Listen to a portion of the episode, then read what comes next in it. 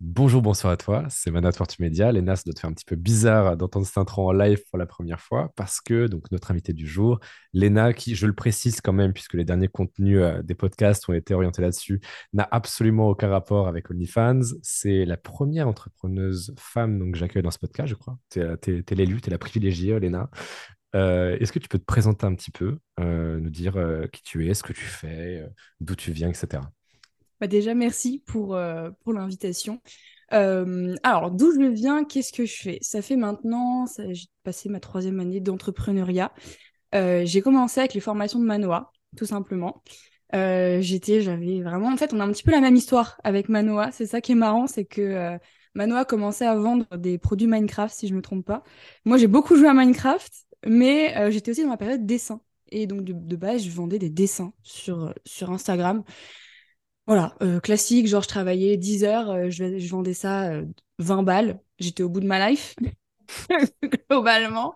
un petit peu comment ça marchait. Et de fil en aiguille, j'ai dit merde les études parce que ça me faisait grave chier. Pour, je bossais peut-être 5 heures sur, avec, avec mes affaires, sur ce que je voulais faire, mes business, mes dessins aussi pendant un moment.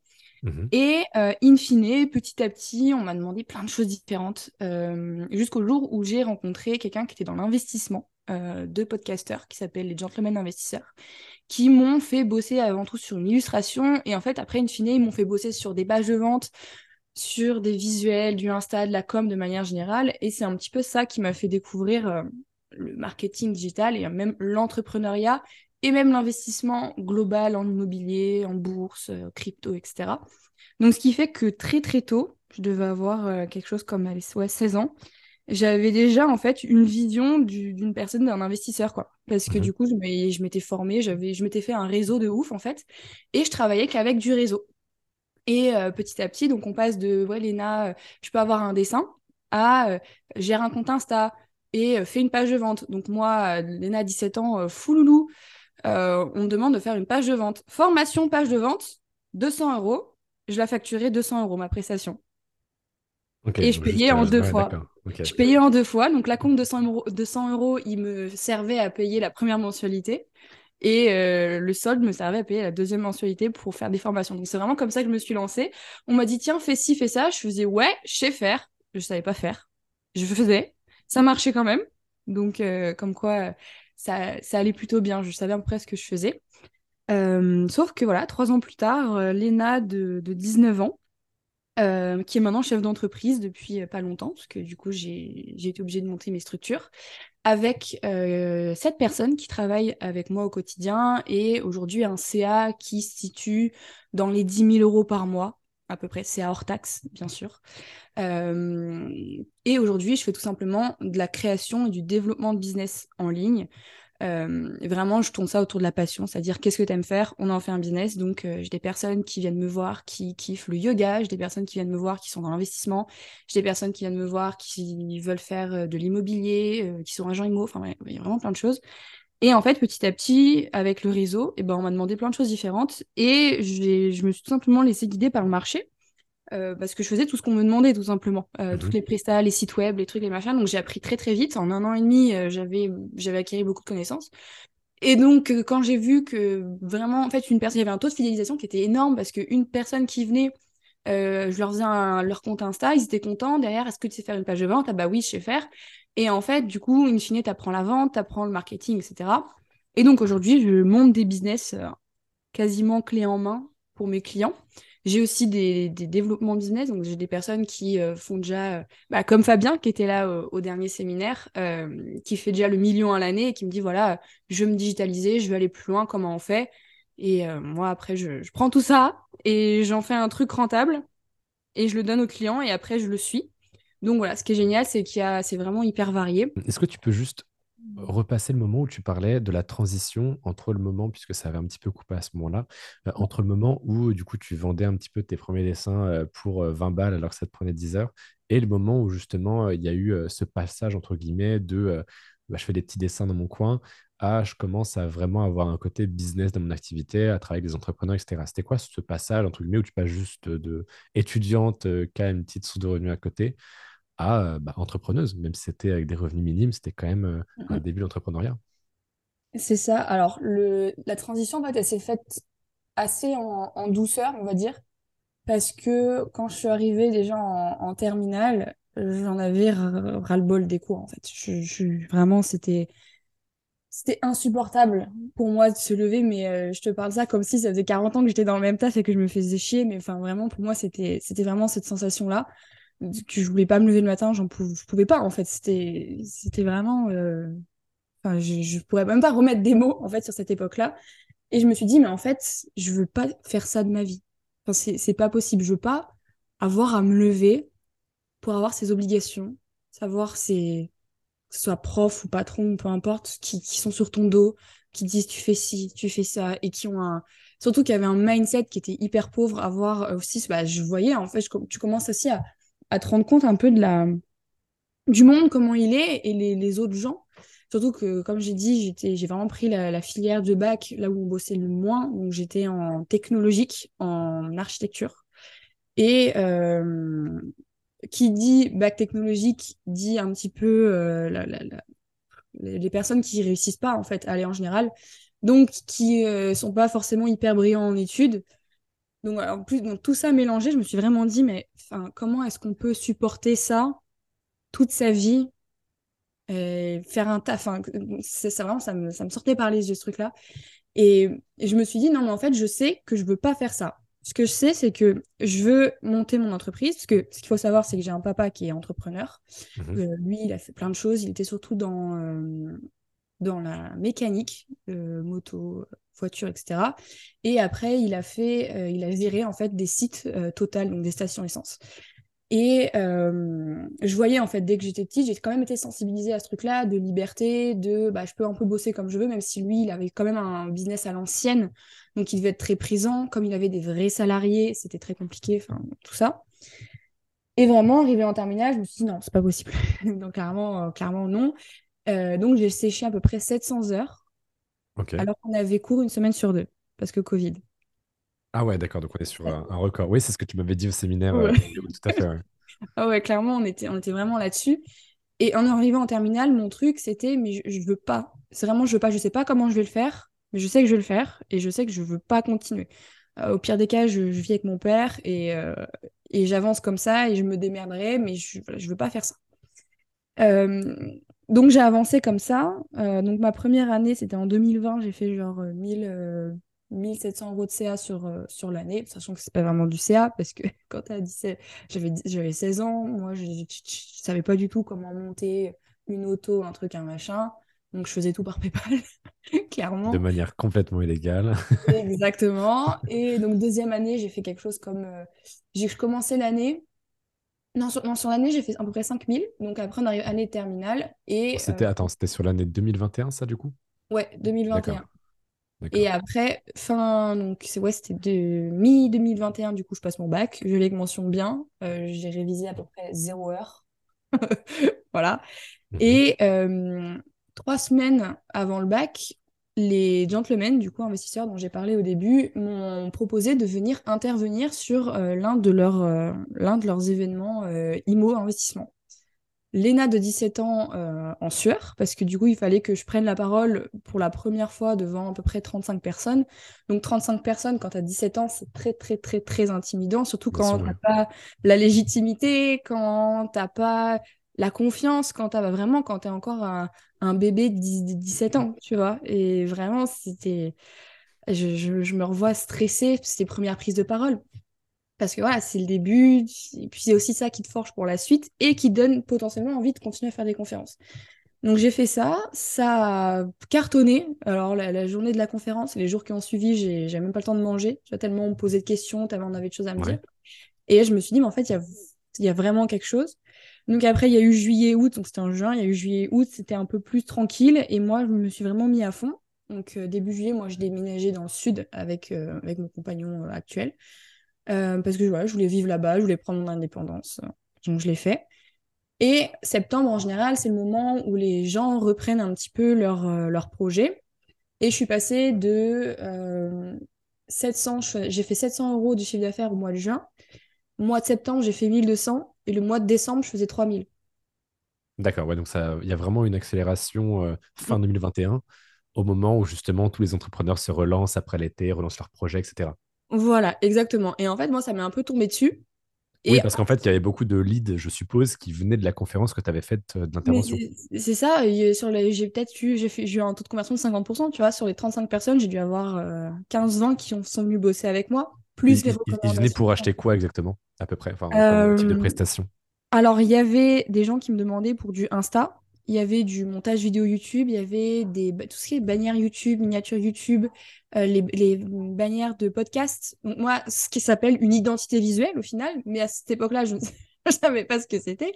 Et Mhm. je le faisais pour un prix, euh, pour un prix dérisoire, quoi, quelque chose comme C'était 100. quoi tes petits prix à peu près, genre 100 euros? Pour 100 euros, j'avais quoi si je venais chez toi? Euh, tu devais avoir euh, une miniature euh, de podcast dessinée à la main. Ah oui, Ça, puisque du coup, tu utilisais ce que, enfin, ce dont, ce par quoi tu avais commencé plutôt, ouais. et tu faisais tout à la main. C'est ça, parce que ouais, j'avais un, j'avais un, un- une sorte de, de, de don, on peut dire, dans le dessin. Donc, je suis arrivée en sixième avec un niveau d'art appliqué. Donc, euh, déjà, ouais, j'avais une avance là-dessus. Je kiffais ça, donc je le faisais. Et puis, euh, voilà, ça me représentait peut-être six sept heures de taf, parce qu'en plus, bah, tu apprends à gérer. Les gens, ils demandent des, modifs. Enfin, le, métier de prestataire, c'est quand même assez différent du métier de formateur. Parce que le SAV, il est différent. Et ça, ça s'apprend. Et donc, tu vois, pour ouais, 100, ouais, 100, 150 euros, tu avais une bannière YouTube, une vignette de podcast dessinée main et euh, genre trois miniatures. Ce qui est que dalle. Ok, Sachant d'accord. que, alors, en général, c'est une personne qui venait sans identité visuelle, sans couleur, euh, sans les valeurs, sans rien. Et donc, c'est à toi de trouver. Donc, tu avais une Hmm. recherche en plus à faire qui était quand même euh, assez Oui, tu importante. dois, tu dois faire le choix à la place du client en plus. Hum, hum, c'est ça, parce que tu y vas, tu lui dis, bah voilà, j'ai pensé à telle couleur, parce que, donc en fait, au final, tu fais un travail de designer graphique pour une identité visuelle sans le faire, sans le faire payer au réel. Mais c'est-à-dire ce que, de outre euh, l'aspect euh, création pure et dure, il y a aussi l'aspect euh, conception où euh, tu dois Mm, savoir ce qu'il attend, etc. Ok. Et du ça. coup, là, euh, donc, euh, tu passes euh, à 1200 septembre 2021.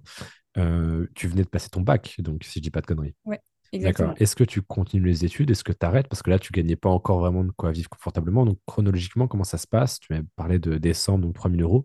Mais Mm, avant ça, donc, euh, grandes vacances euh, euh, à la fin de, de ton bac. Tu fais 1200. Enfin, qu'est-ce qui se passe? Tu continues des études? Tu arrêtes? Ah non, non, c'était, euh, comme je disais, pour moi, déjà arrivé en terminale, c'était insupportable. Ah, Vraiment insupportable. Ouais, j'avais la même. J'avais la même. et à tel point que ton corps, il, il réagit. C'est-à-dire, tu penses école, t'as la boule au ventre, t'es malade. Enfin, moi, vraiment, Mhm. c'était... J'étais limite arrivée un petit peu dans ce truc-là, de vraiment, même physiquement, tu ressens que... Non, impossible. D'accord, ok. Donc, euh, tu déménages dans le sud, tu arrêtes tes Ouais, et c'était défini d'avance, même si je gagne pas de thunes, même si je, C'était, savais, même si je savais pas comment faire. Donc en fait, si tu veux, la, la conférence, le fait que les personnes accrochent avec ce que je proposais, etc., c'est arrivé en même temps que le bac. Mais c'est vraiment, c'est, alors, on parle de ce qu'on veut, mais c'est les, les deux événements qui sont arrivés au bon moment et qui m'ont permis de pouvoir aller là, là où je suis allée, tu vois. Hmm. Ouais, Mais parce que tu n'aurais il- pas eu assez de, de clientèle sans cet événement. Mais euh, c'est fou que tu aies quand même euh, accepté pour le coup, parce qu'on parle beaucoup de ce que ça demande en termes euh, de courage, d'audace, de monter un business. Mais le physique, c'est un niveau au-dessus. Je pense que toi, à 17 ans, en plus, tu avais surtout, je pense, le syndrome de l'imposteur. Mm, mm. Euh, ça a dû être un sacré challenge de te dire, bon, bah, je vais parler d'un truc dont je me sens pas forcément légitime devant 35 personnes qui, et je pense que c'est un truc sur lequel on se retrouve beaucoup, toi et moi, Mhm. devant des gens qui ont parfois deux fois ton âge. C'est ça. Et bah, en fait, euh, il y a pas mal, peut-être la moitié de mes clients qui ont le double de mon âge, tu vois.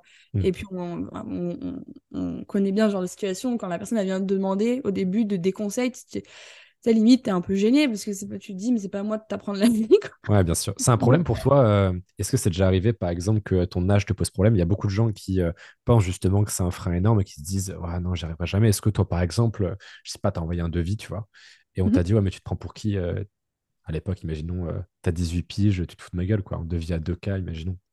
Non, parce que non, non, en fait, on me l'a jamais, on l'a jamais vraiment dit parce que comme c'est que des personnes qui me connaissaient et qui me recommandaient, bah en fait, la pilule a passé tout le temps. Puis j'avais aussi, comme tu l'as dit, un syndrome de l'imposteur qui fait que je n'augmentais pas mes prix. Donc en fait, j'étais pas chère. Ça, on va Donc, parler, ça. Ça, on va parler, mm, ça. mm, mm. Mais Ça en va. fait, c'est que la confiance et la, non-confiance et la non-légitimité que tu as à 17 ans, c'est fou. Mais en fait, t'as encore, enfin, moi, j'avais encore beaucoup d'innocence et je croyais un peu au Père Noël. C'est-à-dire, je me suis dit, euh, non, mais j'arrête les études, tranquille, j'arrête, je, verrai. Je verrai. C'est marrant parce que c'est marrant parce que tu vois, plein de gens diraient, mais euh, t'es une rêveuse irréaliste, euh, idéaliste, qui pense qu'en fait, ça va bien se passer, t'arrêtes les études et puis en fait, ça va pas être grave. Et en fait, ce qu'on ce qu'on apprend un petit peu malgré nous, c'est qu'effectivement, on avait raison, c'est pas grave, tu vois. Alors, je pense que tu as, dû avoir, même si ton père est entrepreneur, donc c'est un paramètre différent, mais je pense que tu as dû forcément avoir des membres de ta famille euh, qui t'ont dit, mais euh, la pauvre petite Léna, là, elle a perdu la tête, tu vois. Ah, ça, c'est gros sujet, ça. Vas-y, je t'en prie, raconte-nous cette anecdote. Euh, alors, le truc, c'est que je sais pas trop où mettre les, où mettre les limites, parce que à l'heure d'aujourd'hui, il y a toute la moitié maternelle de ma famille à qui je, que je ne vois plus à cause de ton activité, à cause de tes choix euh, professionnels? À cause de ça, c'est, je veux dire, après, quand c'est des soucis familiaux, c'est un peu plus global que ça. Mhm. Mais cette décision d'indépendance a creusé le fossé, quoi. Voilà, a énormément gêné. Euh... Alors, j'ai pas envie de dire des, des mots trop. Euh... J'essaie de trouver les bons mots parce que tu vois, c'est quand même des membres de ta famille. Bien sûr, bien sûr. Euh, mais je veux dire, c'est plutôt des personnes typées salariées qui mhm. sont restées très longtemps dans le même poste, euh, qui avait, qui voilà, qui pas forcément, enfin, qui pas épanoui. Euh, il y a un terme pour ça que tu expliques très bien, je l'ai plus en tête. La rat race, je pense. Ouais, il y a, ouais, y a beaucoup, beaucoup de ça, mhm. mais aussi vraiment la personne classique. Tu vois. Tu... Par exemple, mon papa qui, qui, fait l'automobile, changeait régulièrement de voiture, bah ça, on lui dit Mais, mais t'es es fou, toi. Tant, t'imagines, même de 10 000 euros, enfin 10 000 euros dans une voiture, c'est rien. Même des voitures à 20, 30, 40 k il passait pour un extraterrestre. Et en fait, j'ai eu vraiment deux visions qui étaient complètement différentes, parce que forcément, in fine, j'avais des parents euh, séparés depuis que je suis toute petite. Et en fait, tu avais un, fossé qui était énorme entre les deux. Tu avais un côté rat race, mais, tu, ne pourrais même pas imaginer. Hmm. Euh, on m'a dit, euh, tu te rends compte, si tu fais pas d'études, je vais payer des impôts. Tu es indigne. Voilà, tu vois, genre, vraiment, genre de choses que j'ai pu, que j'ai pu hmm. entendre. Donc, ça aide pas non plus, tu vois, à se donner confiance, à se, à se dire, euh, bah en fait non, si je peux le faire. Donc c'est pour ça que je pense que c'est surtout l'innocence qui a pris le pas sur tout ça. Et bah aussi le fait de, de voir des, toi et d'autres personnes qui prenaient la, liberté, machin, entrepreneur digital. Je me suis dit, bah, en fait, ça a l'air facile, je vais le faire. Peut-être que je me voilais la face un peu, on va pas se mentir. Bah, peut-être, mais c'est pas forcément un problème, hein, parce que bah, tu vois, au final, tu t'es mis dos au mur. Euh, comme je l'ai fait aussi. Hein. Euh, c'est juste qu'après mon bac, moi, j'ai arrêté. Et en fait, en se mettant dos au mur, bah, c'est juste que c'est plus un choix. Tu vois, la plupart des gens, ils font cette erreur que je trouve monumentale, c'est qu'en fait, ils continuent euh, leur truc en se disant, bon, bah, en fait, l'option potentiel, c'est que euh, ce que j'entreprends à côté, ça réussisse. Alors que moi, en fait, je continue, entre guillemets, par contrat social avec mes parents, en me disant, bah voilà, je passe mon bac et puis après, vous me laissez tranquille. Euh, et puis après, je me mets dos au mur jusqu'à ce que ça réussisse. Tu vois, il n'y avait vraiment pas le choix, quoi. Et, et ça, ça, rejoint un petit peu, je pense qu'on te l'a déjà posé cette question, mais les gens qui disent, mais c'est quoi le, ton secret pour rester motivé? Parce que c'est mon métier, mec, en fait. Donc, c'est comme ça que je gagne ma vie. Et puis, au-delà de ça, c'est ce que tu, c'est ce que tu kiffes. Bien sûr. Tu vois, et aussi surtout l'aspect de, euh, tu vois, enfin, je sais pas, t'es docteur, même si des fois ton métier te saoule, bah, c'est ton métier, tu kiffes ça, et puis euh, c'est ce qui te fait gagner ta vie, tu vois. Donc il n'y a pas euh, à être motivé ou pas motivé, en fait. Bah, en fait, moi, ce qui est marrant, c'est que au tout début, donc je te parle entre juin et octobre, ça a été vraiment juste, je veux faire ce que je kiffe.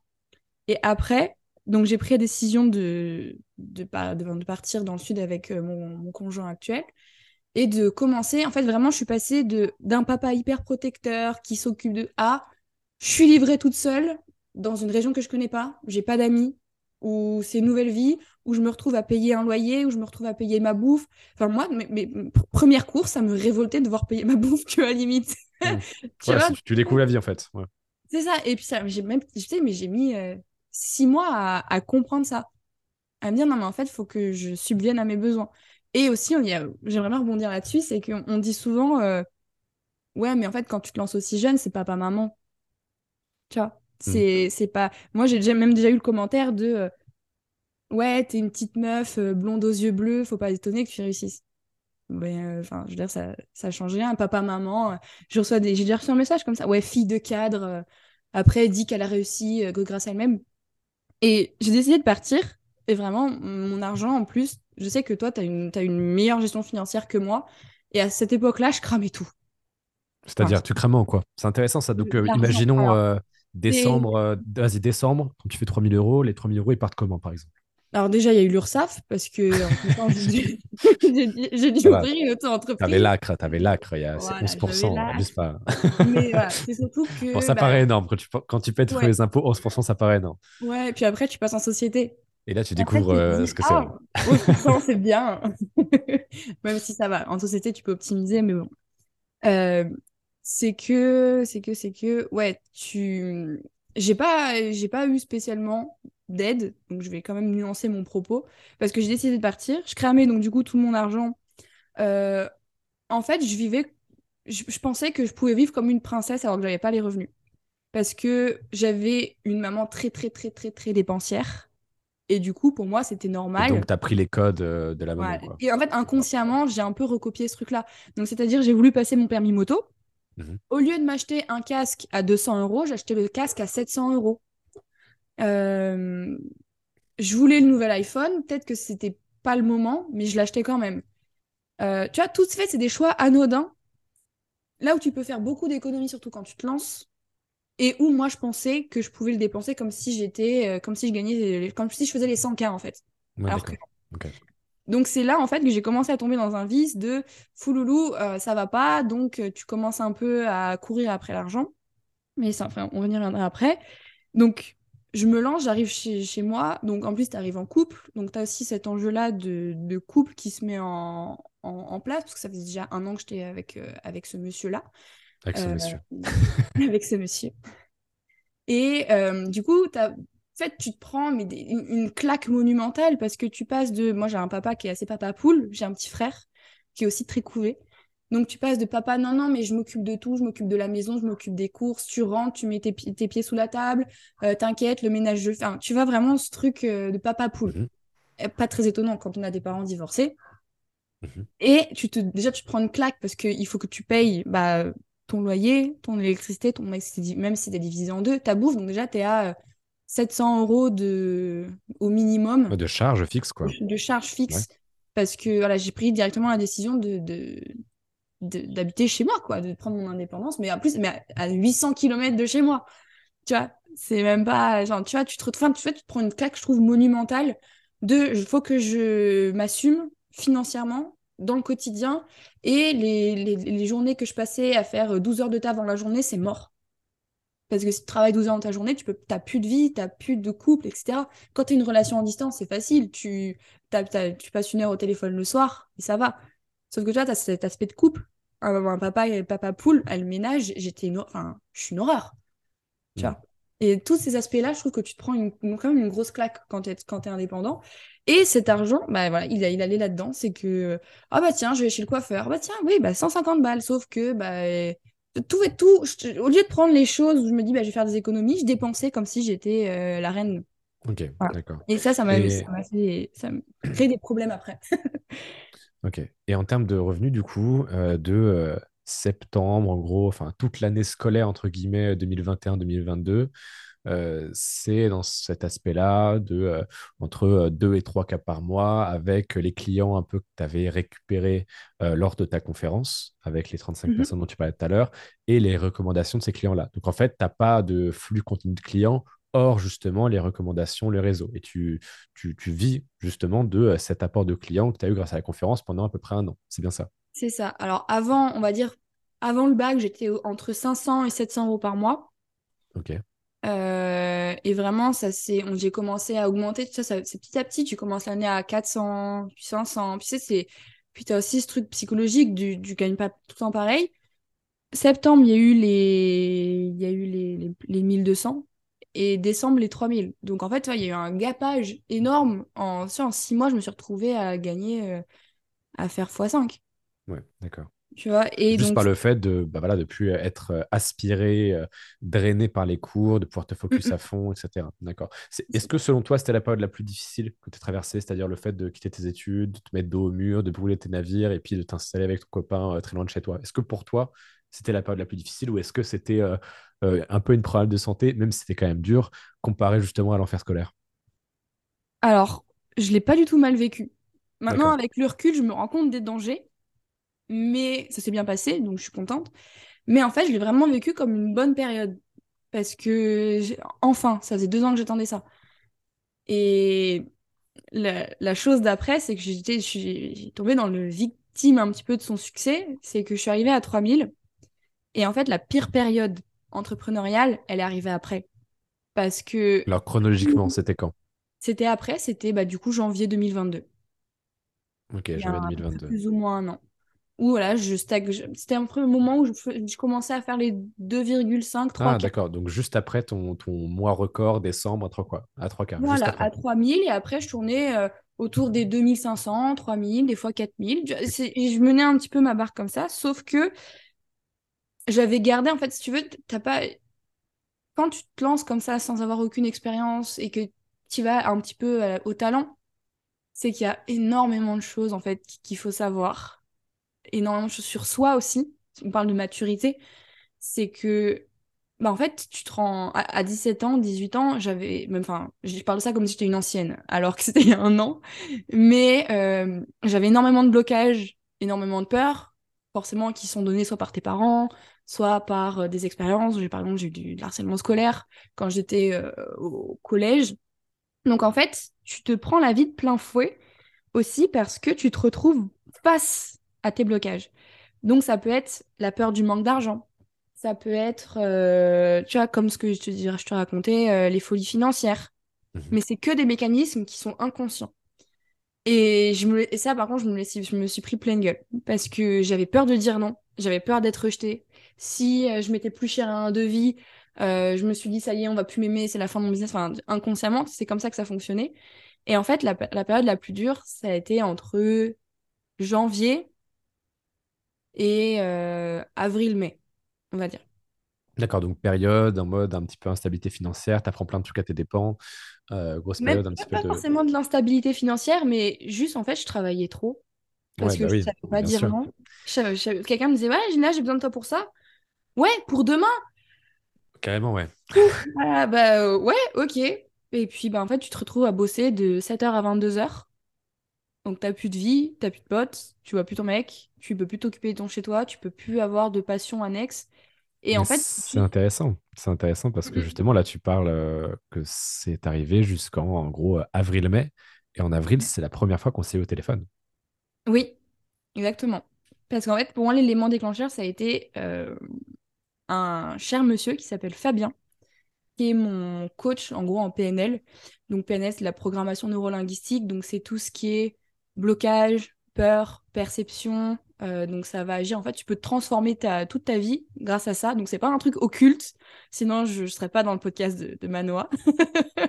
mais, euh, mais en fait, ça va être reprogrammer tout ton, tous tes chemins neurologiques de manière à vivre mieux. Donc par exemple, si euh, je vais prendre une, connerie, si tu te fais taper par ton père, dès qu'on va parler de paternité, ton cerveau il va réagir par la peur.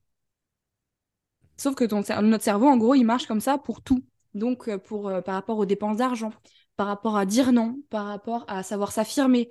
Et tout ça, c'est des choses quand tu es prestataire de service, parce que quand, tu es formateur, il y a quand même des nuances, mais quand tu es prestataire de service, c'est indispensable, en fait, tout ça à, maîtriser. Moi, je ne le maîtrisais pas.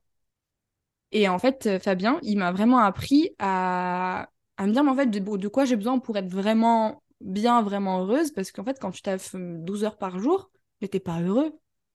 Et pour 3000 euros, tu vois, t'es pas heureux, tu passes pas de temps avec tes proches. Euh, Alors que c'est pour ça que tu te lances de base, c'est-à-dire pour avoir plus de temps pour toi, pour acheter, ouais, tu te retrouves un petit peu euh, limite euh, plus, enfin avec moins de liberté et plus emprisonné qu'un salarié. Et ce que tu détestes en plus, tu vois, de base.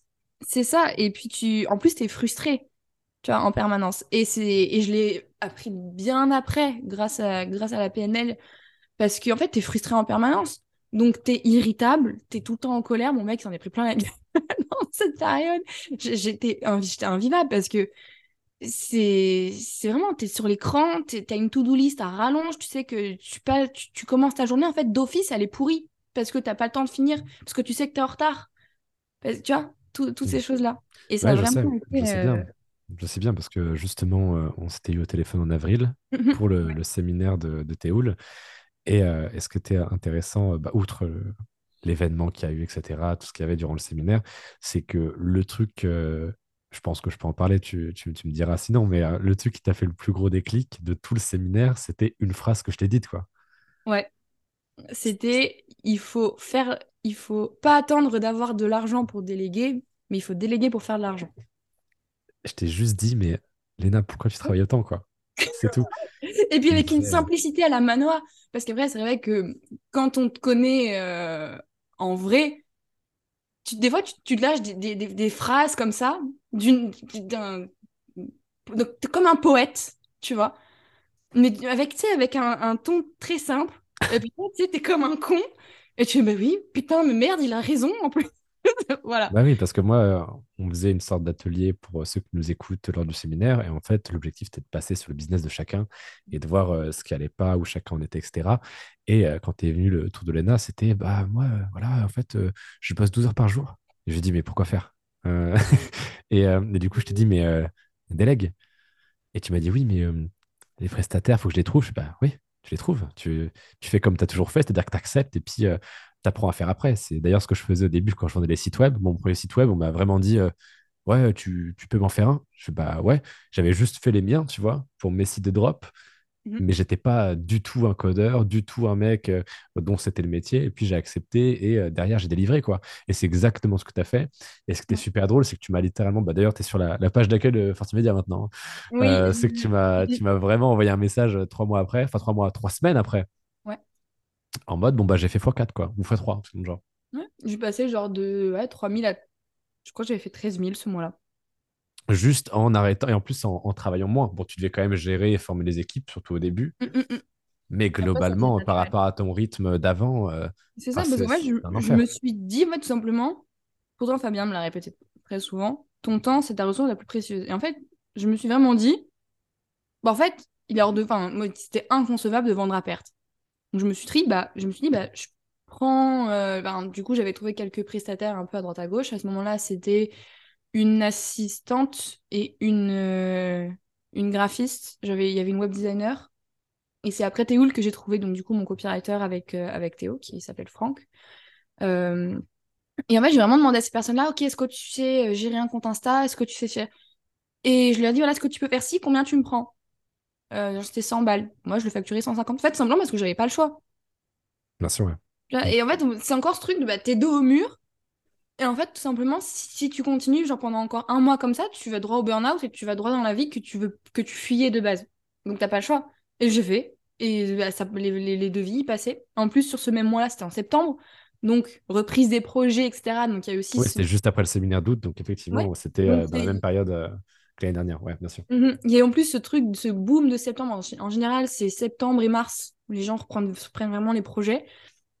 Et, euh, et donc, euh, en même temps, des personnes qui me demandent des sites web, machin, parce que enfin, on a appris beaucoup, beaucoup de choses au séminaire. On a, on a fait le, zoom sur une chose, mais communiquer sur Instagram.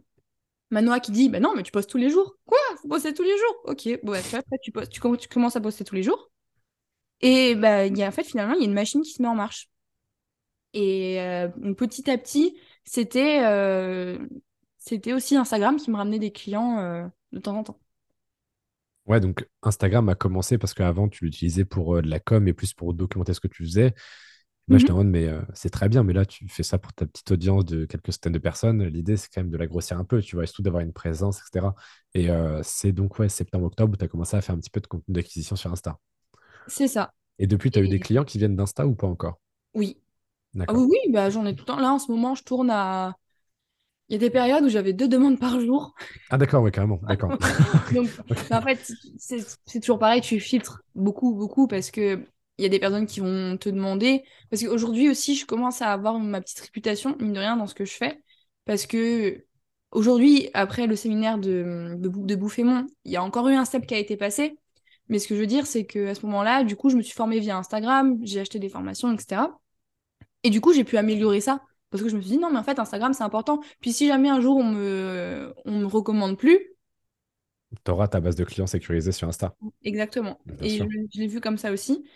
Et donc, j'ai commencé à faire du Insta et ouais, ça m'a rapporté euh, quelques clients. Après, vu que j'ai eu beaucoup de clients, je pourrais pas te... je pourrais pas redonner des chiffres exacts. Mais en tout cas, tu vois, même les personnes qui me connaissaient du bouche à oreille ou des personnes qui m'avaient vu en événement, en fait, du coup, même si les personnes, elles te connaissent de vue, ben, en fait, elles apprennent à connaître, à connaître, bien sûr. Bien sûr. Et Ça même ça crée de la aujourd'hui, confiance, du lien, bien sûr. c'est ça. Parce qu'en plus, ils te voient, donc bah, psychologie, des fois, ils discutent 5 minutes avec toi, bah, ils t'aiment bien, ils aiment bien ton histoire. Et puis, des fois, ça s'arrête là. Et, et en fait, tu vas proposer le service, la formation, tout ce que tu veux, qui est en, adéquation avec leurs euh, problématiques du moment. Et donc, in fine, comme tu as discuté avec eux, bah, tu as à peu près les mêmes valeurs, les mêmes idées, surtout qu'en général, quand une personne, tu la rencontres en séminaire euh, entrepreneurial, surtout chez Fortune Media, on partage tous les mêmes idées, même en, du, en- dans le côté investissement immobilier. Parce que j'ai fait Mhm. beaucoup de, de séminaires, enfin beaucoup de séminaires, j'ai fait quand même pas mal de, de rencontres dans l'investissement immo, etc. Donc en fait, tu tombes pas, si tu veux, sur les, les relous d'Insta. Ouais, bien sûr, mais évidemment, la qualité n'est pas 80% la même. hein. C'est ça. Et la recommandation, c'est c'est quand même quelque chose qu'il faut pas négliger. Parce que dans, dans le domaine de la formation, c'est vrai qu'on se repose généralement beaucoup sur le Instagram, etc. Mais c'est vrai que au final, le réseau, le, le vrai réseau, il est euh, dix fois, je trouve qu'il est dix fois plus puissant que euh, qu'une euh, qu'une audience Instagram. Parce, bah, pour mon activité de, de prestation de Bah, service, surtout pour toi, bien sûr. Surtout pour toi, Parce parce que que je suis pas mal de clients. Ouais. c'est vraiment du high ticket ce que je fais, mes accompagnements. J'ai rien en dessous de, de 10, allez, 12K à l'année. C'est plutôt du 15, 20, 22 Là, tu en vends à peu près à 20 000 euros par an? par an. Ouais. Bah, après, encore une fois, c'est ma, philo- ma philosophie, c'est aussi de pas faire du, du forcing, euh, pas faire de la vente forcée, mais c'est de dire à la personne quel objectif tu veux atteindre, qu'est-ce que tu veux faire, quels moyens tu as, et je vais pas aller dire ah, bah, si tu as 1000 euros de budget par mois, euh, c'est pas avec moi que tu vas travailler. Mais je suis plutôt dans une optique de dire bah, euh, par exemple, au lieu que je te fasse ton compte Insta, peut-être que tu peux te former et le faire toi-même dans un premier temps. Et aussi, j'ai vraiment ce truc-là d'accompagnement dans la création, parce que là, je parle vraiment dans la partie euh, création, développement, accompagnement one-one, parce que j'ai ma formation à côté. Mais là, je parle vraiment d'accompagnement. La formation, elle n'est pas à 20K à l'année. Mais euh, c'est surtout que c'est de la Encore. Pas encore, pas encore, ça ne saurait tarder. Et euh, c'est ça, parce qu'en fait, la personne, tu, tu la prends par la main de l'idée de son projet, et il y en a, ils font, ils font plus de résultats que moi, et je suis contente. Parce que c'est ça que c'est ça. Après, le marketing digital, l'entrepreneuriat, c'est du copier. pour moi, c'est du copier-coller la stratégie digitale. Euh, faire des leads, euh, une étude de marché, euh, faire une page de vente, Bah, C'est de faire la méthode. hein. c'est ça, une fois que tu as de la méthode, tu copies-colles. Sauf que maintenant, bah, j'ai sept personnes avec moi qui connaissent les méthodes et qui les appliquent pour moi. Donc Ouais, qui maintenant, en les font à ta fais- place. Là, tu as encore beaucoup d'opérationnel ou pas du tout? Non. Non, tu fais rien? Enfin, en termes d'opérationnel, c'est toi, c'est juste marketing, image, etc. ouais, image, accompagnement one-one, je me déplace euh, de plus en plus voir mes clients euh, en direct. Donc euh, après, il y a des, frais de déplacement et tout, mais, je, trouve que c'est vraiment ce truc-là, le côté un petit peu plus humain. Et je sais que demain, je serais pas autant épanouie si je faisais que de la formation comme tu peux le faire, par exemple. J'ai vra- vraiment plus besoin de ce, intellectuellement, on va dire, de ce truc de, de conception. Vraiment, c'est ça, ça, t'as Mm. vraiment mis le bon mot tout à l'heure. La conception, c'est vraiment ce que je kiffe. Et je- avec que de la formation, j'ai pas encore trouvé le moyen, tu vois, de le faire à 100%. Et, euh, et c'est ça qui est génial, c'est que du coup, tu vas voir la personne. Moi, derrière, je, je touche plus à rien. C'est-à-dire que euh, pour l'année 2022, où je faisais encore tout l'opérationnel moi-même, euh, le client qui t'envoie, oui, alors en fait, la ligne sur post Instagram, je veux qu'elle soit bleue et pas rouge. Eh, pff, tu vois? Non, mais voilà, tu vois? c'est pour ça que j'avais du mal avec les prestations de service, moi. Ouais. Et euh, voilà, maintenant, c'est tout est automatisé. J'ai ma CM, j'ai mon assistante, copywriter, développeur web, euh, mon compagnon qui fait du montage vidéo et qui m'aide euh, et qui m'aide dans la partie montage de formation. C'est pas trop difficile de travailler avec quelqu'un avec qui on est en couple? Non, après, on travaille pas de la même manière. Et pas à temps plein aussi. beaucoup plus cadré. Non, du tout, il m'aide un peu plus, un peu plus ponctuellement.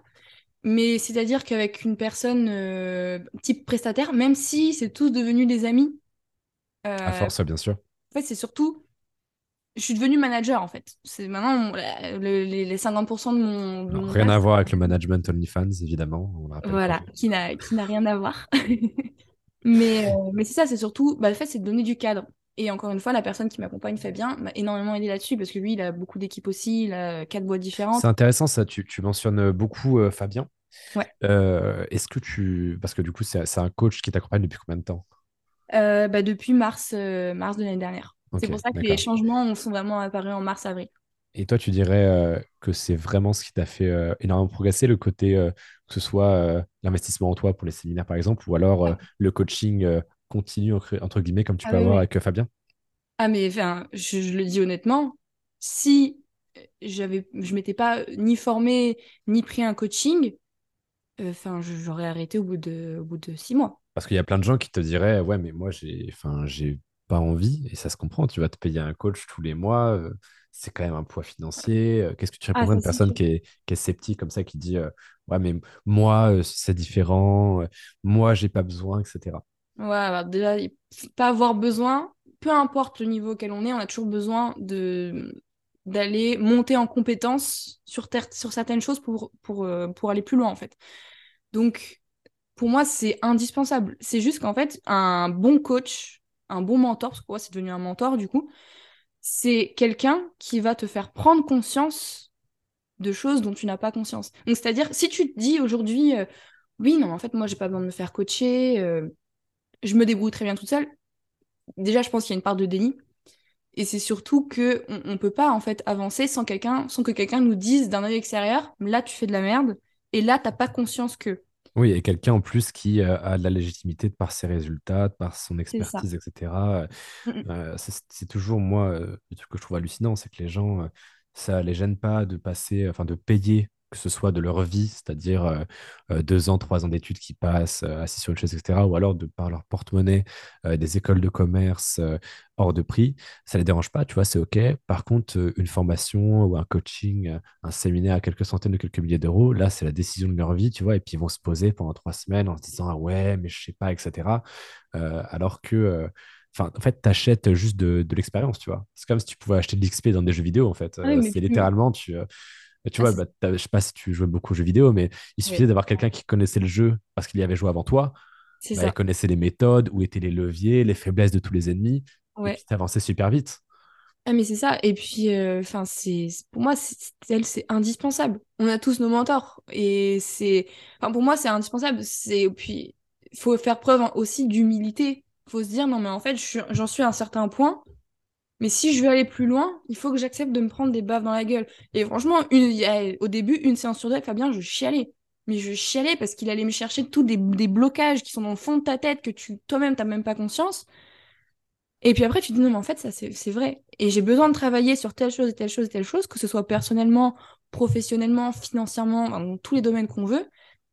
Tu as besoin de te prendre des claques dans la gueule et de prendre conscience des choses pour avancer. Parce que si tu es dans cette espèce de déni où tu dis non, mais j'ai pas besoin, machin, bah, t'avanceras pas. Idem pour les études. On fait, on fait tous partie de la team. euh, ça sert à rien de faire des études. Même si je comprends que ce soit euh, rassurant pour certains. Mais c'est vrai qu'à partir du moment où tu as trouvé ta voie, même, j'ai envie de dire, maintenant, avec le business OnlyFans, tu, du- du- si tu as besoin d'argent à court terme, tu sais quoi faire. Enfin, je parle du ça. business OnlyFans parce que c'est toi, mais il y a de- plein de, plein de manières différentes, ne serait-ce qu'être freelance. Tu vois, au court terme, ça peut te permettre, ne serait-ce qu'avec la formation de Justine, par exemple, ou en faisant du MLM, ou, peu importe.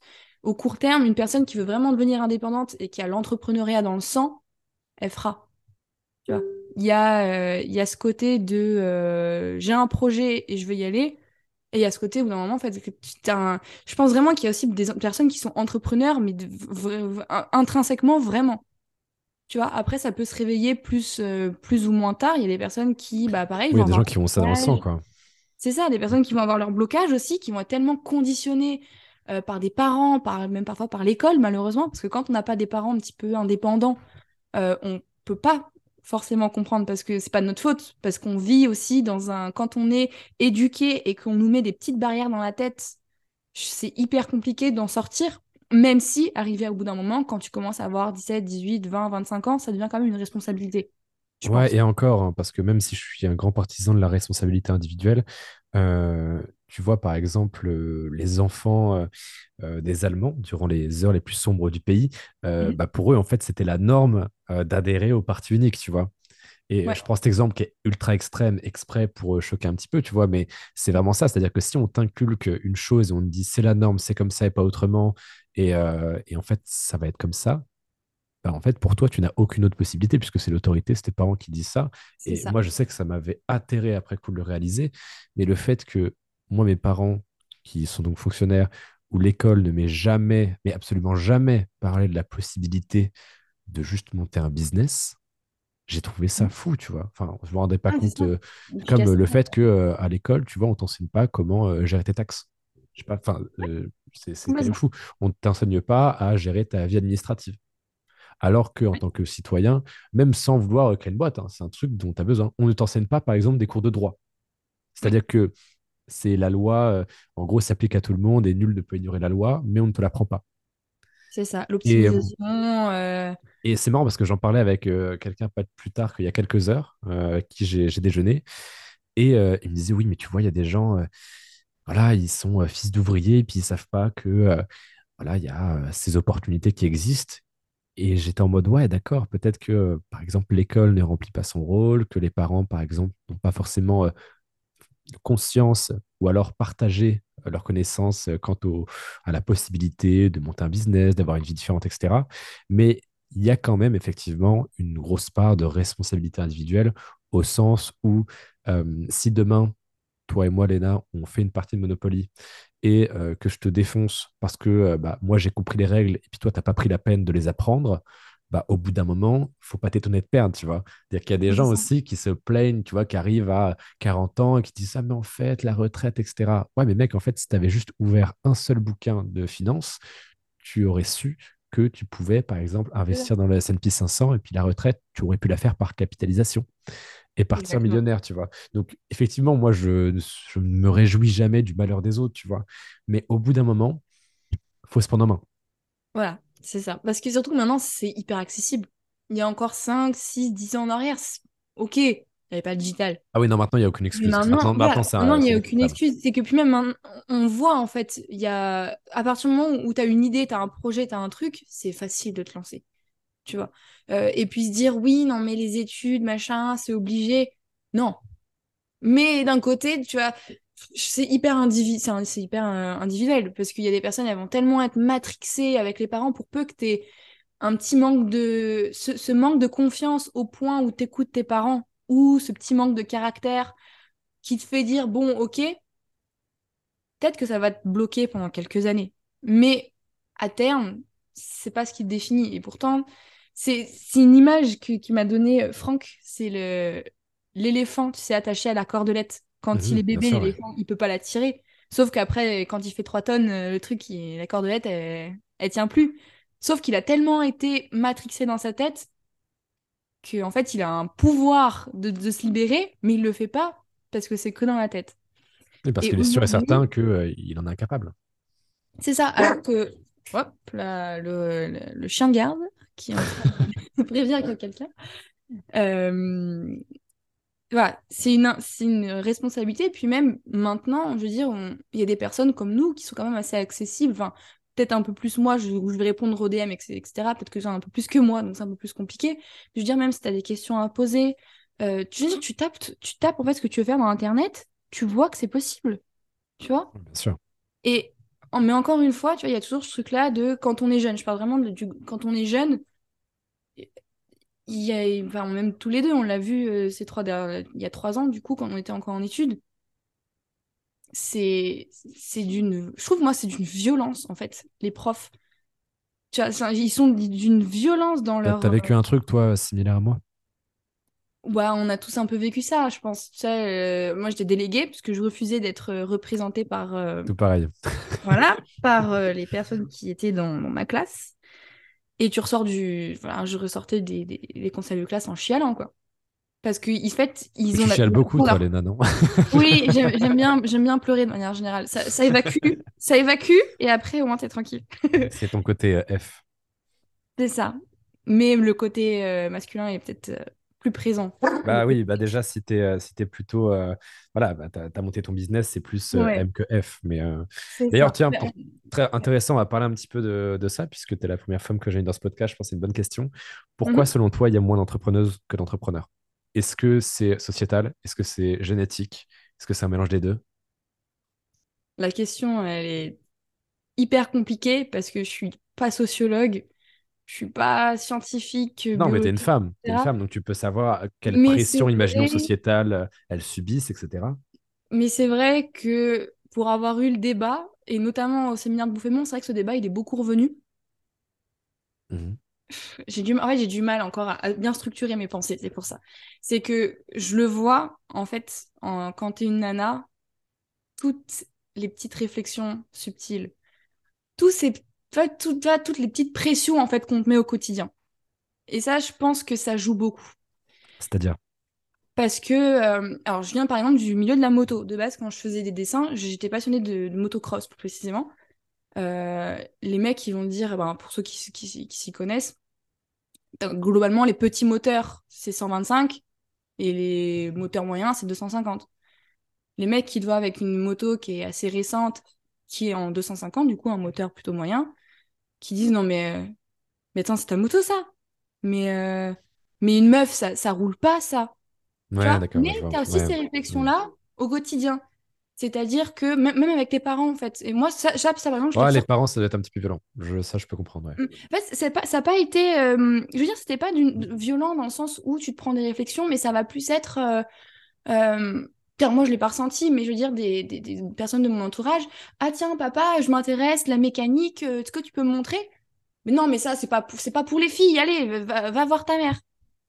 Tu vois, en fait, c'est des toutes petites choses qui vont te, qui vont te conditionner, en fait. Hmm, Mais c'est Ouais, ouais, quand vois. tu es toute petite.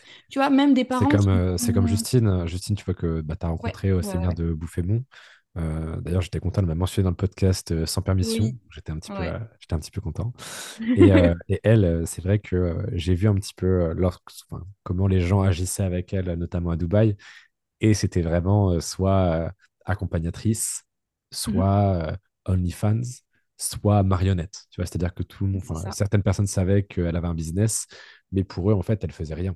Tu vois, c'est-à-dire que c'était juste Ah, la oui. figure et qu'il y avait une tête pensante derrière.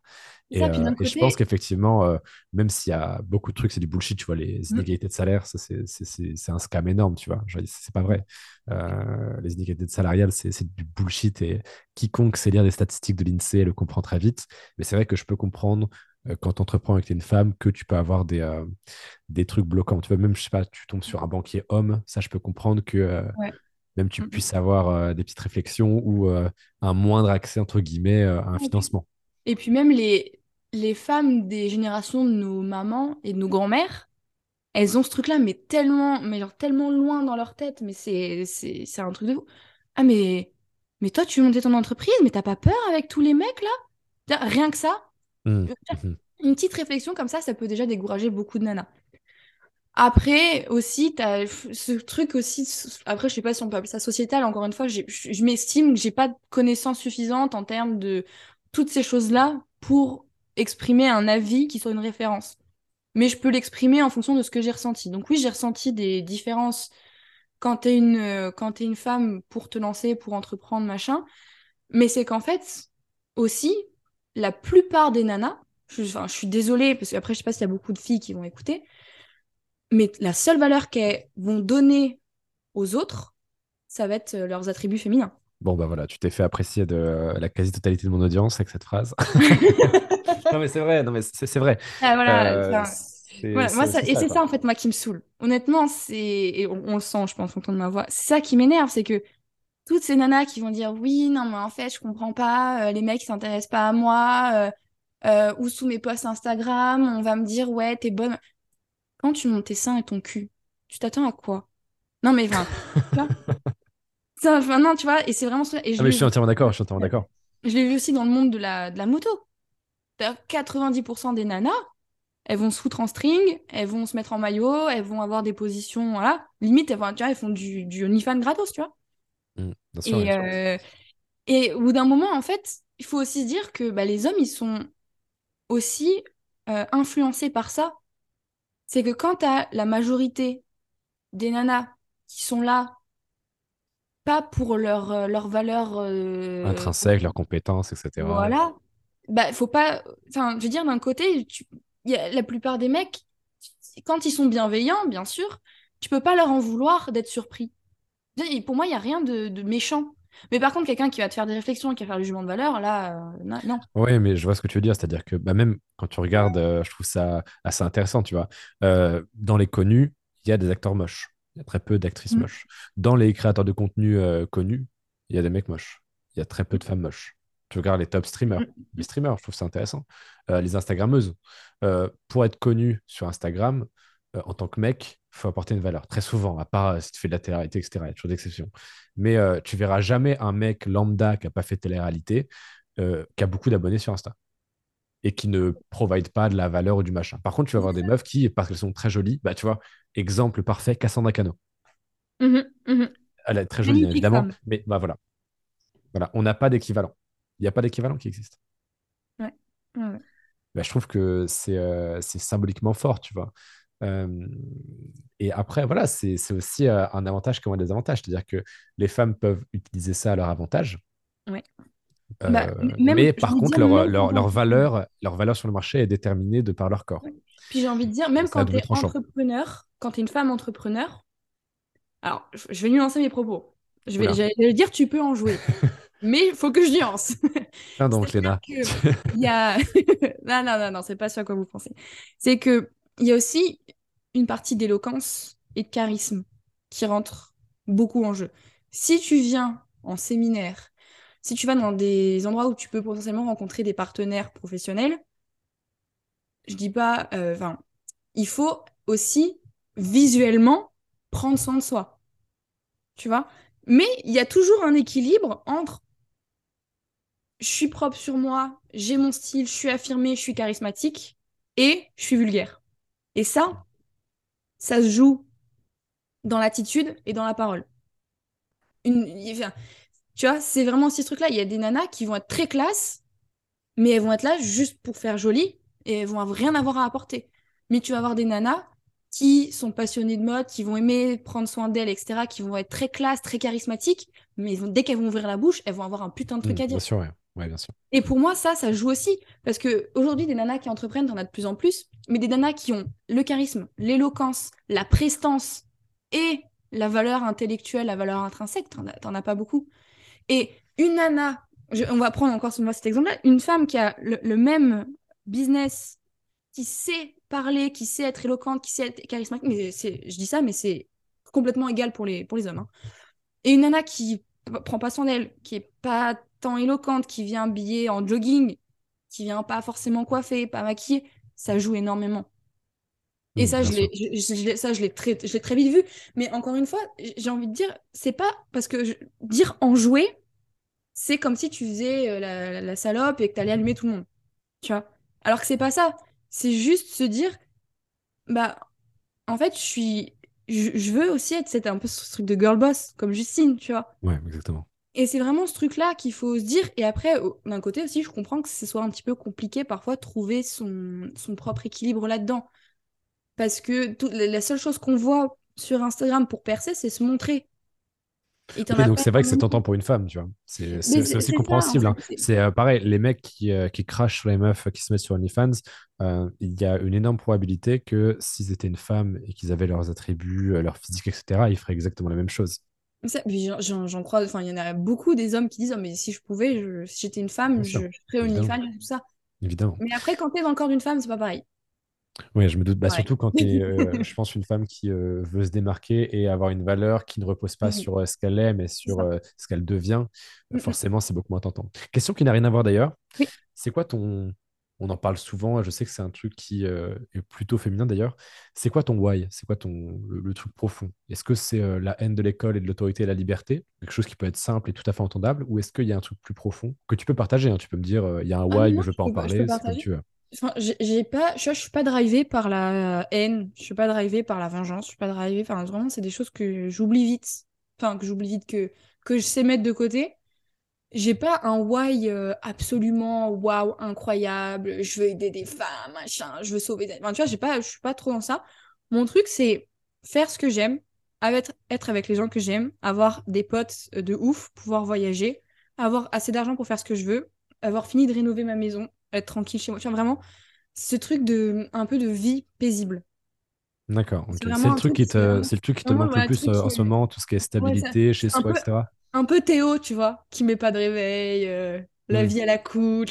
C'est c'est vraiment un peu ce truc de. En fait, je veux juste tout ce qui est essentiel pour moi, donc mon couple, ma famille, ma maison, enfin, tout ça. Pouvoir voyager, avoir cette liberté et avoir cette vie, si tu veux, apaisée. C'est-à-dire avoir la, la- la liberté totale de me dire demain, je veux remonter une société, je veux faire un truc. euh, je peux, et aussi me dire, je peux permettre de rêver de ce que je veux. Donc, j'ai pas un why Ouais. de, de, de fou Non, mais malade. je, je comprends tout à fait. Moi, je trouve que c'est euh, extrêmement surcoté, entre guillemets, les, euh, les why euh, en mode je vais avoir un impact. Ouais, c'est ça. Moi, je trouve ça insupportable. La vérité, c'est que tout le monde mm, essaie un petit peu de s'en sortir et d'avoir une vie cool, tu vois. C'est tout. Euh, de travailler le moins possible, de profiter le moins possible et de créer un truc qui a un peu de sens et euh, qui nous fait nous développer personnellement. C'est tout. Ouais, le Euh, sens. C'est ça, c'est vraiment aussi le truc de la peine. Le sens. ouais, c'est ça. Mettre du sens dans tout ce qu'on fait. Tu veux faire du Instagram, mais pourquoi tu veux faire du Instagram? Est-ce que ça a du sens pour toi? Est-ce que t'aimes la vidéo? Est-ce que t'aimes la photo? Et ça, c'est aussi un truc que je fais beaucoup, c'est est-ce que t'aimes l'écriture? Est-ce que t'aimes la photo? Est-ce que t'aimes la vidéo? Est-ce que t'es à l'aise? Est-ce que t'as envie? Qu'est- Quel sens tu donnes à chaque chose? Parce qu'il y a des personnes, par exemple, on va reprendre l'exemple des réseaux sociaux parce que c'est vraiment aussi le sujet du podcast, qui veulent faire TikTok, Instagram, YouTube, podcast, tout en même temps, sans forcément donner du vrai sens à chaque plateforme et y mettre v- vraiment deux, tu vois? Mm. Ouais, Et le sens, il va dans sa vie au global, dans son why, pourquoi est-ce que je fais ci, ok, je décide d'acheter une maison, je décide d'adopter un animal, pourquoi? Je donne du sens à tout ça. Et voilà, en fait, ça s'arrête là. Mm. C'est qu'est-ce qui est important pour moi, je le mets en avant. Et tu vois, il y a des personnes, et puis tu vois, toutes ces personnes qui vont dire, ouais, moi, tout ce que je veux, c'est être hyper riche, machin. Tu vois, ceux qui veulent euh, juste flamber en lambeaux. Tu vois, je parle vraiment de ces personnes-là. C'est-à-dire? Bah, les, tu sais, toutes ces personnes qui veulent euh, juste pouvoir être bling bling, Ouais, pouvoir être vu, pouvoir avoir de l'argent, pour être vu. Après, ça, je, je trouve pas que ça soit malsain, tu vois. Euh, surtout que quand tu es un homme, euh, pareil, il faut, faut se rappeler que les hommes et les femmes entreprennent pas ouais, forcément pour les mêmes raisons. Euh, les femmes, c'est plus pour euh, être tranquille, ne plus avoir de stress, s'épanouir, faire quelque chose qui a du sens. Et les hommes, c'est plus pour la domination, la conquête, le luxe. Bon, la liberté, c'est commun aux deux sexes, mais il y a plus le côté, ouais, bling bling, euh, domination, statut social, entre guillemets Ouais. euh, qui est quelque chose de plus masculin. Et je trouve que euh, c'est OK, en fait, du moment que tu es honnête avec ça, tu vois. C'est Euh, ça. c'est- Tant même pas forcément avec les autres, hein, je parle de vraiment avec Ouais, soi-même, c'est euh, juste euh, sois honnête sur ce que tu veux. Tu vois, moi, je, Ah, je c'est que, euh, et j'en ai pas dans le podcast que j'ai enregistré hier, c'est euh, je fais beaucoup de choses par ego. Lorsque euh, D'accord. je vais faire une conférence, euh, c'est plus par ego qu'autre chose. Euh, in fine, j'ai pas envie de la faire, moi, la conférence. hein. C'est juste, je vais pouvoir me dire euh, sur mon lit de mort, je l'ai fait. Tu vois? Ok, tu vois, c'est Et, et pas du ça, en fait, c'est de l'ego. fonctionnement-là. Ouais, ouais. Moi, tu Et vois, par exemple, euh, pas du tout ce fonctionnement. euh, C'est c'est pas ce truc-là qui va venir avant le reste. C'est-à-dire, tu vois, en story, je peux montrer que je fais mes travaux parce que ça me plaît, parce que tu vois, et je, et tu vois, c'est parce que j'ai du sens là-dedans. Par contre, euh, tu vois, je mettrai. je- C'est-à-dire, c'est ça que je mets avant tout, mais ça veut pas dire que demain, je vais pas aller chercher les 100K. Tu vois, et c'est ça aussi, je trouve, que, qui est intéressant. Et aussi pour ça que je trouve que la mixité homme-femme dans l'entrepreneuriat, elle est hyper intéressante. Parce que tu arrives à apporter plusieurs visions sur une même chose, sur un même projet. Et des fois, l'un et l'autre vont s'amener des choses euh, parce que l'un et l'autre n'auraient pas vu forcément les choses comme ça. Et tu vois, des fois, tu peux avoir un problème, un blocage, un truc, et c'est une personne d'une autre, d'une autre sexe, d'un autre sexe, pardon, qui hum, va te l'apporter, d'une autre secte. Oui, bien sûr. Euh, qui Bien va te sûr, l'apporter. Mais c'est parce que j'ai pensé à marketing sectaire, c'est pour ça. Ah, quelle formation. formation. Ah là là. Et voilà, c'est vraiment vivre aussi. euh, bah, on parle de vie sur mesure dans le podcast. Et c'est ça, c'est donner vraiment du sens. Si, après, c'est vrai que j'ai pas du tout ce truc euh, de mettre, euh, comme tu disais, la vie de luxe, la, la démonstration avant tout, etc. C'est Mm. pas mon truc. Mais par contre, C'est pas forcément montré, hein, quand je parle d'ego, c'est pas forcément par rapport aux autres, il faut d'accord. différencier.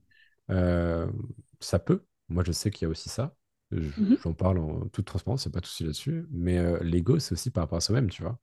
En mode, euh, Oui. moi je sais que euh, il y a plein de fois où je me suis dit, vas-y, si je fais pas les 50 cas par mois, je suis une salope, tu vois? Et, et c'est con, mais ça, quand t'es, quand euh, un homme, etc., c'est un truc où tu tapes dans ton ego et ça marche beaucoup, beaucoup. C'est aussi d'ailleurs, tu vois, on a parlé encore une fois il y a un podcast, c'est parler de tes objectifs pour une femme, ça va plus être écrasant, tu vois, de ses objectifs avant de les avoir accomplis. Ça va plus lui mettre la pression, mais genre paralysante, euh, la faire stresser, Ouais. etc. Un homme, ça va le stresser, mais dans le sens, euh, une urge, tu vois, genre une, euh, une urgence Ouais. de le faire. Tu vois, maintenant, vas-y, je me suis je, engagé. je fonctionne plus comme ça, Oui, c'est côté M, C'est côté Incroyable. C'est mon côté mais, M. mais ouais, c'est ça le, le truc de vie sur mesure, en fait. C'est en gros, je ne considère pas que ceux qui nous écoutent doivent écouter des gourous qui leur disent en fait, vous, vous devez chercher à avoir de l'impact, vous devez chercher à avoir du sens, vous devez chercher à faire plein d'argent. Moi, je suis plus en mode, euh, les gars, moi, je vous parle de plein de trucs, choisissez ce qui vous parle le plus et puis euh, allez vers ça, tu vois. Moi, je sais Ouais. que Instagram, c'est Business OnlyFans, c'est idéal pour moi parce que je- ça permet de fulfill, entre guillemets, putain, je fais, oh, putain, je fais le start-upper à deux balles, c'est insupportable. Euh, ça permet de, de m'accomplir, entre guillemets, parce que eh bien, ça remplit, entre guillemets, tout ce que je recherche. Donc, euh, Ouais. statut social, les abonnés. Euh, notoriété, visibilité, sans montrer mon visage en plus. Ouais. Euh, argent, bah voilà, ça m'apporte de l'argent. Euh, différence, tu as le besoin de se sentir différent, d'être outside the box. Ouais. Je me fous des claques. Euh, ouais. bah voilà, business. OnlyFans. Tu vois Ouais. Et moi, j'invite vraiment les gens, c'est aussi pour ça, vie sur mesure, c'est vraiment le truc en mode, si votre kiff, c'est de faire un max de thunes pour après tout arrêter et partir euh, dans une petite maison dans la forêt dans trois ans, faites-le. Si à l'inverse, votre kiff, c'est de finir avec une boîte avec 500 salariés et puis de, de rentrer en bourse, très bien, faites-le. Ça, c'est une question de Euh, sens, en fait, et c'est vraiment propre à chacun. bah Et c'est ça que je, ça. ça que je trouve génial. Et quand tu accompagnes, tu as des personnes en one-one, c'est trop bien. Il y en a, ils, ils disent, ouais, alors en fait, moi, mon truc, je veux juste faire euh, 5-6 000 euros, tu vois, en auto, et je m'occuper de mes chevaux. Hum, bien sûr. Ah, tu vois, tout, tout- un truc, euh, c'est pas, pas dénigrant, mais un truc tout simple. Après, ça, ça dépend aussi beaucoup de l'âge. Je comprends ce que tu veux dire, mais pour Oui, oui, sûr. dessus, euh, euh, je trouve que ça dépend aussi beaucoup de l'âge, tu vois. Moi, je discutais récemment avec des entrepreneurs un peu plus vieux et qui m'ont aussi un petit peu éclairé, entre guillemets, sur d'autres façons de voir le business en ligne, en mode, ouais, bah moi, voilà, j'ai rencontré un mec qui s'appelle Bertrand euh, et qui justement était en mode, bah moi, en fait, euh, je monte une boîte pendant un an, je la revends à la fin. Enfin, tu sais, je rachète un business, je le, je le scale, etc. Je le revends à la fin de l'année, puis après, je travaille plus pendant deux trois ans. Et après, je recommence. Et en fait, il était vraiment en mode maintenant, juste euh, un an de travail, deux trois ans de détente. Et je fais que ça. Et euh, lui, il n'était pas dans la course à l'argent, etc. Et même si ça m'a un petit peu parlé, je me suis quand même rappelé que le mec, il a 45 ans, tu vois, et que euh, quand on est dans euh, la vingtaine, trentaine, on n'a pas du tout forcément la même façon de voir les choses. On est Ah, plus ça, dans euh, la conquête, etc. Ah, mais c'est ça. Et puis après, tu te dis, euh, enfin, moi, après, je, je sais que tu l'as aussi vraiment ce truc-là de. Après, tu veux fonder ta famille, tu vois. Bien sûr, évidemment. Et, et tu sais que c'est. euh, Au bout d'un moment, tu sens que c'est. Après, on parlait aussi de la génétique, tu vois. Par exemple, les, les, les femmes, ça, de- des fois, les, les envies d'avoir des enfants, ça devient. C'est obsessionnel, tu vois. Et Mhm. ça, ça, par exemple, je suis persuadée que c'est hormonal. Ah bah évidemment. Ah bah oui, ça c'est prouvé Et c'est médicalement pour ça qu'on a aussi ce côté un petit peu casanier. Et euh, alors, je sais pas pourquoi je parlais de ça de base. Mais euh, tu vois, c'est aussi aller, euh, aller dans ce sens-là. C'est que les femmes, en général, on a plus ce tendance-là à être. à se faire notre cocon, tu vois. Bien sûr, ouais. Et, et ça, et ça, tu vois, c'est des. Je trouve que tu, des fois, tu le ressens. Donc, je l'explique du coup. Et tu le ressens comme une pulsion. Comme, comme ça pourrait être un besoin pour un homme, comme tu l'expliquais, d'aller chercher de la conquête, d'aller chercher du statut social, etc. Donc, je pense aussi, tu vois, maintenant que j'y réfléchis, que les hormones aussi qu'on a, ça nous définit beaucoup. Bah, il y a énormément un côté génétique. hein. C'est comme, euh, bah, voilà, on parlait des inégalités salariales tout à l'heure. Et euh, tu plein, de meufs qui sont non, mais il y a 30% d'inégalité de salaire. Et en fait, tu leur expliques, non, écoute, ma grande, c'est pas comme ça que ça se passe. C'est qu'en fait, euh, la stat 30%, c'est en gros, on fait la moyenne du salaire de tous les hommes, la moyenne du salaire de toutes les femmes, et on fait une Ah, moyenne. euh, Mais du coup, euh, ça compte euh, les boueurs comme Bernard Arnault, tu vois, dans la moyenne des hommes. ouais. En fait, il suffit que quelques ultra riches, voilà, c'est ça. Et euh, pareil, il y a plein de mecs qui, euh, puisqu'ils sécrètent plus de testostérone, vont plus dans les domaines euh, justement financiers, de requins, tu vois, les domaines de la confrontation, de la violence, même si elle n'est pas physique, tu vois, la- le, le ma- Mhm. le marketing, le business, c'est de la violence, hein, c'est Ah la oui. jungle, tu vois. Ouais. Il y a plus d'hommes qui y vont justement parce que bah, c'est hormonal, c'est euh, c'est dans leur, dans leur nature, littéralement, la conquête, la domination, la construction, le fait de bâtir, d'avancer, etc. Et, euh, et effectivement, oui, il se trouve que ces métiers où bah, ils sont les plus violents parce qu'il y a le plus à gagner, eh ben, Mhm. ce sont les plus rémunérateurs. Et c'est évident, tu vois. Et euh, en vérité, un, l'inégalité salariale à poste égal, euh, à ancienneté égale, à temps de travail égal, etc., elle est de 2%. Donc 2% qui sont inacceptables, tu vois. Euh, et encore, si on creuse, peut-être qu'on peut trouver des trucs, tu vois.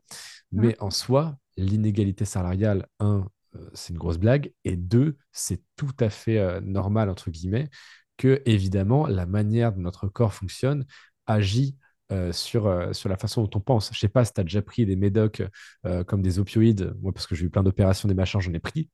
Tu mhm. peux vraiment comprendre ce que c'est que être moralement défoncé, tu vois. ah bah après, quand tu, tu, dis ça à, une nana, donc nous, mensuellement, j'ai envie de dire, on est... Oui, c'est ça, c'est ça, exactement. Hormones. Enfin, je trouve que le, cycle, le cycle menstruel, ça te, c'est un truc de fou. Et limite, tu sais qu'il y a des tâches que tu peux mettre selon ton cycle. Donc là, après, ça devient vraiment un peu plus féminin, mais, mais ce que je veux dire, c'est que tu vas avoir des phases de. je parle du mois, mais euh, ça change un peu, mais il y a des phases de ton mois où tu vas être plus dans l'agressivité et des phases dans le mois. Donc en général, quand tu te rapproches euh, de tes règles, tu es plus casanière.